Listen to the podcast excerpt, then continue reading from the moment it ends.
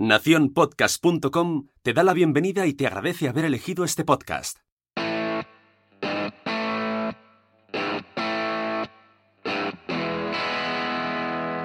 Hola, somos Laura Pastor y Estefanía García. Y te damos la bienvenida al Club de las Vaginas. Si quieres ser socia, atención a las reglas. La primera regla es ponerte cómoda. La segunda regla es disfrutar aprendiendo con cada podcast. Atención a la tercera regla. Si tienes alguna pregunta, haznoslas llegar. La cuarta regla es para ti que es tu primer día en el podcast. Agárrate que vienen curvas. Hoy toca escuchar.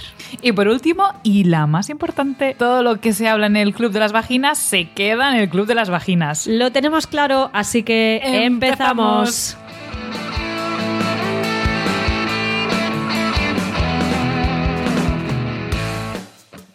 Pues estamos en un podcast más y este creo que va a ser eh, movidito porque vamos a hablar del punto G. ¿Visto o no visto? O visto y no visto. ¿no?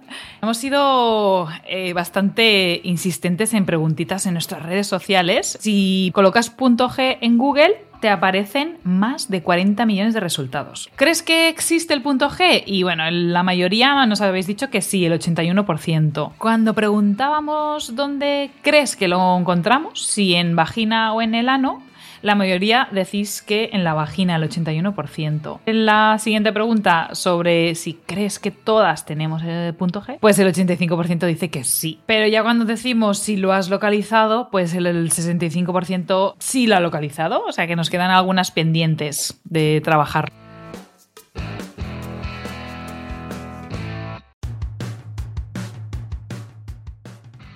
¿Tú sabías que las mujeres tenemos un punto G? ¿En qué? Un punto G. ¿Dónde? Ahí. ¿Ahí dónde? Ahí dentro. ¿Ahí dentro dónde, Merche? Sí, ¿dónde va a ser, Antonio? Por cierto, me da vergüenza. ¿Y desde cuándo lo tenéis? Pues de siempre. ¿Cómo de siempre? ¿También lo teníais con Franco? Sí, de toda la vida. Ah, Pero por lo visto lo han descubierto ahora. Joder, la gente lo que inventa. El Club de las Vaginas. ¿Tú lo encuentras? ¿Cómo es posible que todavía existan tantos mitos alrededor de la sexualidad femenina? eh? ¿Y cómo puede ser eh, que la simple mención del punto G provoque argumentos tan dispares? Porque yo diría que dentro de los mitos de la sexualidad el punto G es Sí. como la piedra angular, ¿no? Eh, y es como, bueno, no sabemos, ¿no? Si es una zona erógena, si existe, si no existe, si es un botón, si es un interruptor. Parece que todo el mundo ha oído hablar de ella, pero nadie la conoce, ¿no? Parece una, una leyenda. Mm, Pues nada, lo que vamos a hacer hoy es eh, sentar un poco las bases de qué es el punto G, de dónde se encuentra, de cuál es su fisiología y hablaremos un poquito de la historia de su descubrimiento. Así que estaremos ante un mito o una realidad incontestable.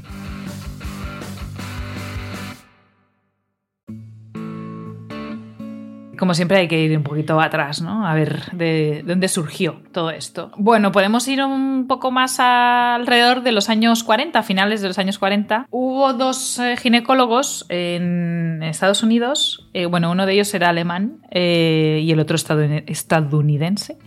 El alemán Ern- Ernst Grafenberg pues junto con Robert Dixon, Dickinson, perdón, pues se llevaron a cabo algunos estudios para, pues para verifi- verificar los órganos sexuales femeninos, ¿no? Un poco eh, conocerlos mejor. En estos estudios eh, anatómicos de, la mujer eh, hallaron o les llamó la atención una zona que tenía bastante sensibilidad erógena. Esta, esta zona estaba situada en la superficie anterior de la vagina y que cuando la mujer se excitaba, ¿no? o cuando entraba en. eh, eh, o cuando estaba en el orgasmo, esta zona se hinchaba. Y, bueno, la verdad es que sin saberlo, sin ellos eh, entrar, ser muy conscientes, pues la verdad es que realizaron grandes hallazgos y de los más importantes del siglo XX, ¿no? Y este punto eh, no recibió el nombre más tarde, hasta los años 80, eh, como el, eh, llamado el punto G,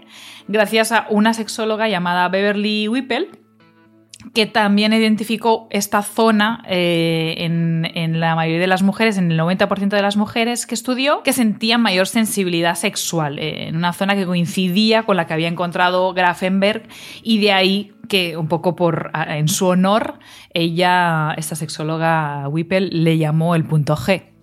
Es un punto que se ha columpiado entre varias teorías eh, y que su, su gran fervor eh, aparece a principios, de, a principios de los años 80. Mm, ha habido detractores, ha habido fans del punto G. Em, Masters y Johnson, esta pareja de grandes sexólogos eh, que reivindicaron que el clítoris era el centro casi exclusivo del placer femenino, chocó un poco con, pues bueno, con, esta, con este nuevo concepto eh, de, Beverly, de Beverly Whipple, que como ha comentado Estefanía, fue quien, eh, quien denominó a esta zona punto G, situando otra vez a la vagina como, como una zona con capacidad erógena y como un foco también de placer sexual. Em, Masters y Johnson afirmaban que únicamente el 10% de las mujeres disponía de una región más sensible en su vagina, algo que chocaba con, con las investigaciones de Beverly Whipple. ¿no? Entonces, a partir de los 80 es cuando empieza a- esta dicotomía entre incluso pues, eh, el, el placer vulvar o el placer clitoriano externo, el placer interno, porque aquí se empiezan a mezclar ya conceptos con el, el orgasmo clitoriano, el orgasmo vaginal, el punto Ahí está mi amigo Sigmund Freud. Ahí está también, con ciertas influencias que, que Sí, arrastramos De, sus publicaciones. Claro. O sea, que, eh, que es que ha existido mucha controversia ¿no? en relación a este tema y, y- y eso, pues lo que tú decías, desde que Freud también habló del, del orgasmo clitoriano y el orgasmo vaginal, eh, pues inclusive que eh, eh, él afirmaba que el orgasmo clitoriano era infantil, ¿no? Inmaduro. Inmaduro.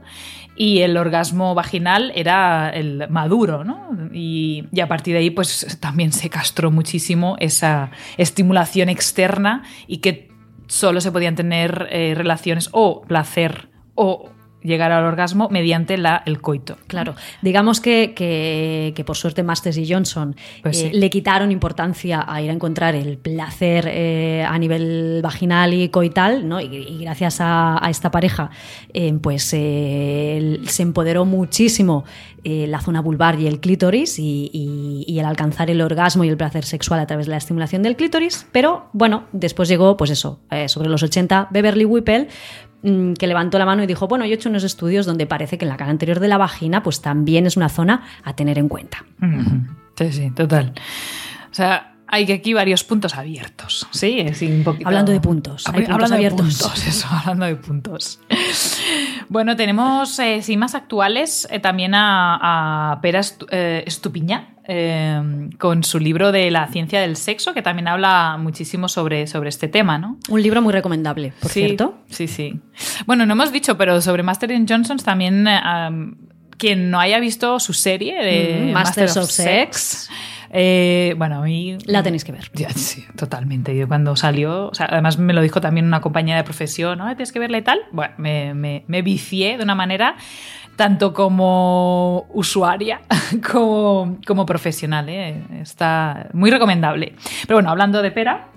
Pues hablando de Pera, eh, de Pera Estupiña, de su libro, eh, resulta que en uno de los estudios a los que hace referencia en su libro, se pedía a las mujeres que se estimularan en varios puntos de sus genitales y que describiesen las sensaciones. ¿no?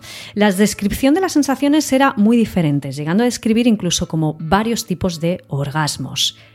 Eh, por otro lado, los científicos eh, afirman que el 84% de mujeres entrevistadas en varias encuestas declaran ser más sensibles en el área frontal interior de la vagina, a lo que se le llama popularmente punto G.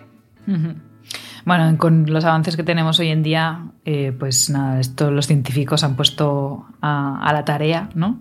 Y durante años han intentado localizar esta, esta zona, este órgano que, que- especial dentro de la vagina y, y a ver qué encontraban, si, si, si había algo diferente, ¿no? Eh, en, este, en esta zona, vamos a decirlo este así. área, sí. Pero vaya, que encontrar, encontrar, no encontraban nada. Es decir, no hay ningún órgano que se le pueda llamar el punto G y, y, y ahí entra un poco la confusión, eh, eh, porque, porque lo que se estaba buscando un poco era si había algo, un- una glándula, un botón, un, un órgano concreto, identificable, que nos podía decir, pues mira, es esto el punto G, ¿no? Sí, una, una cruz que señale dónde Sí, está el tesoro, ¿no? Exacto. Y nada, eso, eh, con, con una, un mapa. Un mapa. Un mapa del tesoro. Con una cruz. Total, totalmente. Y, y al final, al final probablemente habrá eh, eh, lo que se, se- encontraba muchas veces era pues eh, una zona de mayor terminación, de mayores terminaciones nerviosas que coincidía un poco pues con el clítoris, y- igual que pasa como con el glande, ¿no? Bueno, una de las hipótesis que más nos gusta a nosotros y que realmente fue la más aceptada llegó en el 2008, o sea, hace cuatro días, eh, de la mano de Odile Buisson, eh, que, bueno, ella defendía que, que realmente había una zona en la parte frontal de la vagina que si se presionaba, eh, pues... podría haber una, una sensación de intenso placer. Estas partes que ella encontró como estas estructuras internas las llamó de complejo clito-uretro vaginal, de clítoris, de uretra y de vagina. Bueno, para ser más fácil, nosotras lo llamamos la zona, G. Sí, y, y- y así, nos, así se queda. Ya ni punto ni complejo, zona G, ¿vale? Eh, bueno, pero que es, al final es, es una visión muy interesante de este asunto, ¿no? Porque al mismo tiempo eh, se confirma que efectivamente hay una zona más sensible en la vagina, pero también al mismo tiempo desmiente que haya ahí mm, algo, un, una- un botón, ¿no? Un órgano, Un eh, órgano. diferenciado. Sí, sí. A lo mejor es que se trata más de, de un atajo eh, hacia, hacia. o acercarnos un poco a la zona que sí que realmente es muy sensible, como es el clítoris. ¿No? Claro, al final el- lo que define Odile Buisson, eh, más que un punto, es, pues eso, es, es un complejo eh, mediante el cual, a través de la estimulación de la cara anterior de la vagina, lo que estimulamos son las glándulas de skin que están rodeando la uretra y al mismo tiempo el cuerpo interno del clítoris. Que el clítoris, lo que vemos a través de la vulva es solamente la puntita del iceberg. El clítoris es un órgano escondido, secreto, mm, que lo podemos estimular eh, por fuera a nivel vulvar, pero probablemente a través de la cara anterior de la vagina. Entonces, estas estructuras eh, son lo que mm, se llama o se conoce punto G. Pero no es un punto. No es un punto. No, no encontramos Eh, ningún no, punto. no encontramos ningún interruptor. De hecho, eh, mirad, el- el- bueno, tú ya sabes, Estefanía, Sí. eh, porque leemos mucho, estamos en, en constante actualización. Pero la verdad es que el mundillo de la ciencia es a veces un poco como el Sálvame Deluxe. Eh, un equipo de investigadores editan un estudio. Luego llegan otro equipo de investigadores y se lo debaten. Eh, Sí, Luego llegan otros y dicen, no, porque tú dijiste donde dije, ¿no? Y se van, y se van eh, enviando correspondencia. Totalmente. Bueno, pues hay otro y también hay investigador. mucho, mucho económico, probablemente. Muchísimo, muchísimo, claro. en Bueno, todo esto. eh, claro, los intereses, también, ¿no? exacto. los intereses económicos, ¿no? Están Pues siempre están ahí. siempre ahí, de eso no nos podemos librar, siempre hay conflictos.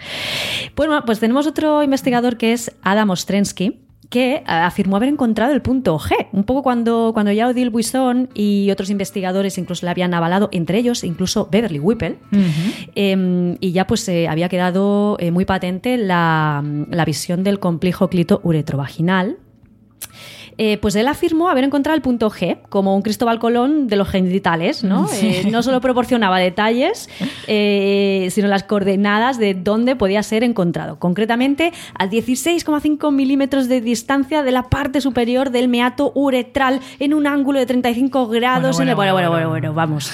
Que necesitas una brújula, ¿no? Sí, sí, sí, sí, sí. Para, para encontrar el punto G.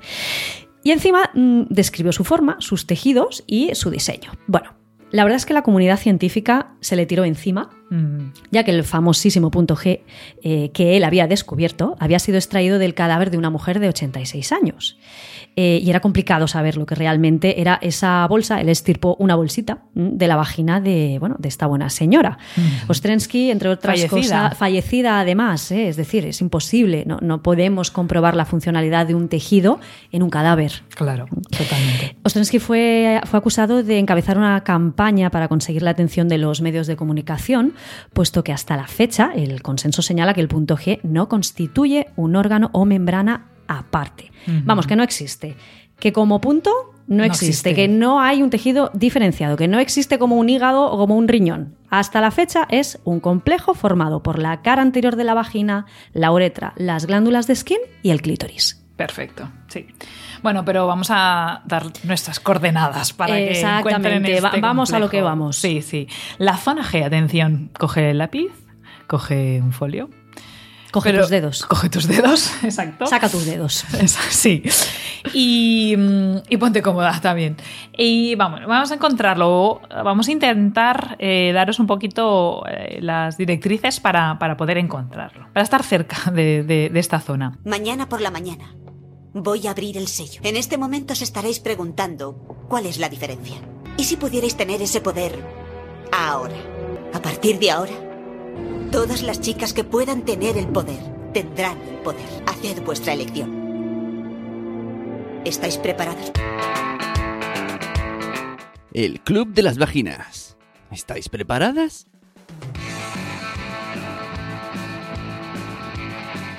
Tendrás que introducir tus dedos en la vagina, eh, más o menos como dos falanges de tus dedos. Eh, Tienes que dejar un poquito de dedo fuera de, la vagina, eso es lo suficiente. eh, de tus dedos. Eh, dejar las yemas, las yemas mirando hacia el techo, hacia arriba, hacia el monte de Venus o hacia el pubis, si lo quieres decir así. Eh, estas estructuras ya las hemos dicho en el primer podcast. O sea, sí, Sí, cuando hablamos de la vulva, Sí, si has está pasado enmarcada la vulva, Sí, si has pasado directamente al podcast del punto G, te tienes que ir a, la, re- a la primera reunión que tuvimos en el Club de las Vaginas. Que ahí te explicamos eh, dónde están estas, eh, esta- estas zonas de, de nuestra vulva. Bueno, pues entonces tus yemas de los dedos se van a, eh, van a entrar dentro de la vagina con eh, dirigidas hacia, hacia el pubis y vamos a hacer el gesto, este gesto que hacemos como para decir ven aquí con nuestros dedos, pues eso mismo. Vamos a, acariciar de forma eh, cañera eh, o haciendo este movimiento de flexión de, nuestros dedos, como diciendo el ven aquí y aumentando de rapidez eh, conforme te sientas tú. Bueno, esto ya te lo dejamos a, a tu gusto y sobre todo déjate llevar. Hay que decir sobre todo que para, para disfrutar de esta zona tienes que estar bien excitada. Porque, bueno, eh, teniendo en cuenta que probablemente lo que estamos estimulando es eh, el clítoris y las glándulas de skin, tanto clítoris como glándulas de skin necesitan de la excitación, necesitan de la activación del sistema nervioso en la zona genital eh, durante, durante ese, ese proceso de, de, de venirte arriba, ¿no? de, notarte eh, cachonda, Claro. de ponerte caliente. Si la tocas en frío, probablemente no vas a notar nada. A lo sumo igual notas como cierta sensación de hacer pis. Entonces, ¿qué sensaciones durante la excitación, qué sensaciones eh, te, van, te van a venir de esta zona cuando la estimulas? ¿no? Cosillas que puedes sentir.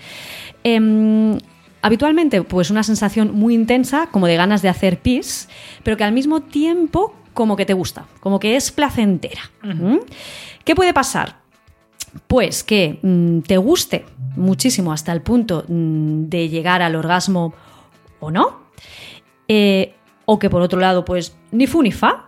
Ojo, porque la estimulación de esta zona, eh, claro, está tan mitificada, se le ha dado tantísima importancia al punto G que es como que, ¡ay, sí, sí! Cuando la encuentre van a, van a Sí, salir fuegos artificiales. Eh, bueno, pues, pues no, porque esto depende muchísimo de la sensibilidad de la zona y de, y de cómo tu cerebro lea esas, esas sensaciones, ¿no? Entonces, a lo mejor estimulas la zona y oye, pues no es para tanto. O a lo mejor como que te, como que te corta el rollo porque esa sensación de, de hacer pis o de sensación inminente de hacer pis, pues igual eh, se inhibe, te, te inhibe porque identificas que no, que en ese momento no toca eh, mear. Entonces paras. ¿Qué es lo que nosotras te recomendamos? Pues nosotras te recomendamos que te dejes llevar. Eh, Que lo hagas cuando te apetezca. Que lo pruebes otro día. Sí. Aquí no hay que hacerlo, bueno, vamos a quedar para hacerlo. ¿no? Exactamente, es una zona más a explorar, sobre todo eh, no llevemos las obsesiones a, a la los sexualidad y a la cama, tiene que ser un juego Y, y lo dicho, no siempre que tocamos esta zona es placentera. Va a depender muchísimo de, Del momento. del momento, de la excitación y de cómo nosotras traduzcamos esas sensaciones. Exacto. Siempre que acariciemos el punto G, pues hay que eh, intentar que esas caricias estén vinculadas también a otras caricias placenteras. Claro, sí, tocar por tocar no tiene ningún. No tiene mucho sentido. No, la verdad es que no. Bueno, creo que hemos dado ya sí mucha información y bueno, nos ha surgido que el reto eh, de hoy pues pueda ser, como no, Evidentemente. localizar eh, eh, la zona, esta zona G. Sí, ya te hemos dicho cómo, te hemos dicho que no, o sea, no corras a buscarlo, eh, siente que ese es el momento de, de explorarlo y de disfrutarlo. Y bueno, y si nos lo quieres eh, contar y lo quieres compartir, pues eh, ya sabes, aquí estamos para, para escucharte.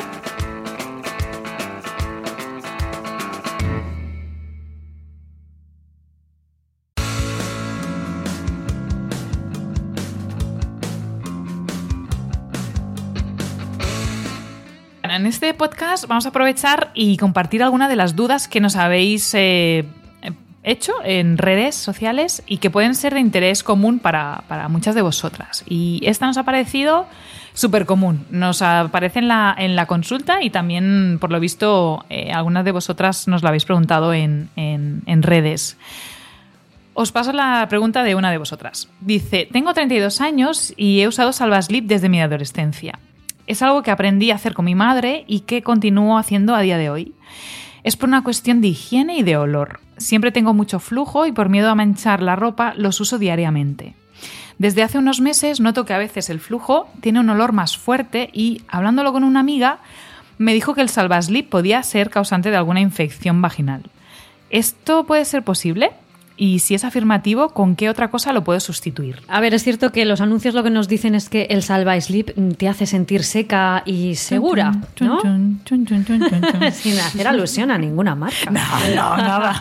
Bueno, vamos a ver. Primer punto, lo de secas es relativo. El uso cotidiano de Salva Slips lo que de verdad puede hacer es una alteración de- del pH de la flora vaginal y producir más infecciones y a su vez producir eh, más flujo, ya que lo normal es que la, mm, la vagina y, la entrada vaginal, la entrada de la vagina y la vulva, ante el roce constante con un material sintético, acabe sintiéndose eh, como agredida, como extraña y segregue aún más flujo.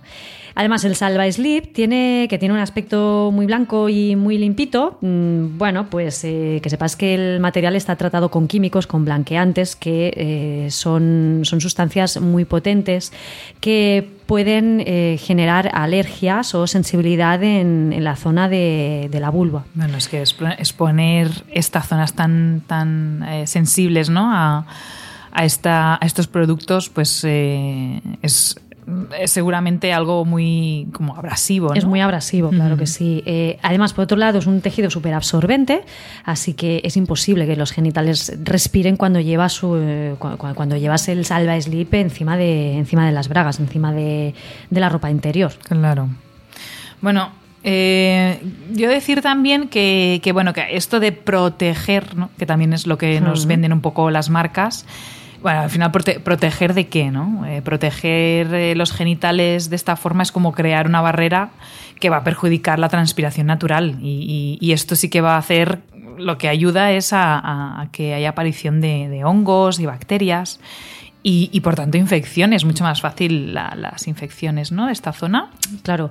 De todas formas, cuando el flujo vaginal tiene un olor más fuerte, mm, que esto ya lo habíamos comentado en el primer podcast, cuando el olor es muy intenso y sobre todo cuando, cuando tiene un olor que nos puede recordar a, mm, al pescado, es porque probablemente hay una alteración de la flora, de la flora y seguramente hay una, una infección. Entonces hay que ir al médico para descartar cualquier patología. Nuestra recomendación desde el Club de las Vaginas es que los Salva Slips se tienen que dejar de utilizar con frecuencia. Con el tiempo ya veréis, eh, y en el caso de esta chica que nos ha escrito ya verás que ese flujo en abundancia va disminuyendo y con la braguita tienes suficiente. En todo caso puedes usar eh, alguna compresa, algún salva slip de algodón, pero hasta que te sientas a gusto para no colocar nada más que tu ropa interior. Em, y si llegado el caso, las primeras veces que dejas de utilizar el Salva Slip sigues notando que hay una secreción de flujo que te hace sentir incómoda, pues oye, mucho mejor llevar en el bolso un par de braguitas, un par de mudas y te, Te las vas cambiando. Claro, sí, sí. Muy buen consejo, Laura. Bueno, pues eh, esperamos que te, te haya servido a ti que nos has escrito diciéndonos este, o proponiéndonos esta, esta duda y seguramente que muchas más eh, nos ha quedado claro, eh, más claro este uso de Salva Sleep así de forma Sistemática habitual. y sí, habitual. Sí, sí, sí. Y ahora que lo sabes todo, bebamos.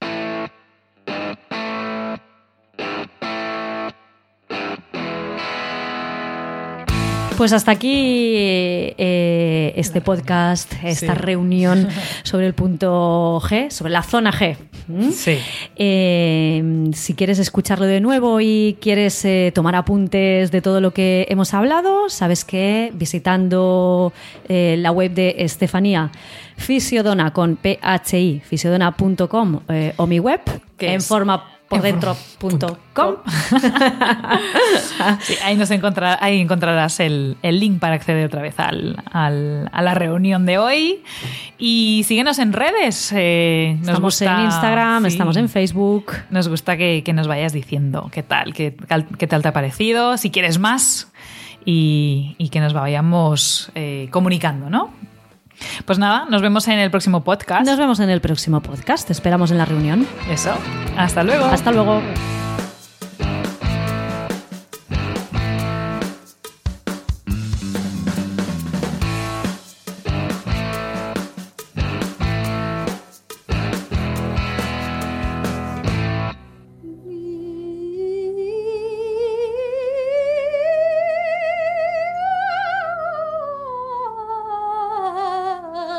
Todo bien, señora Castellani?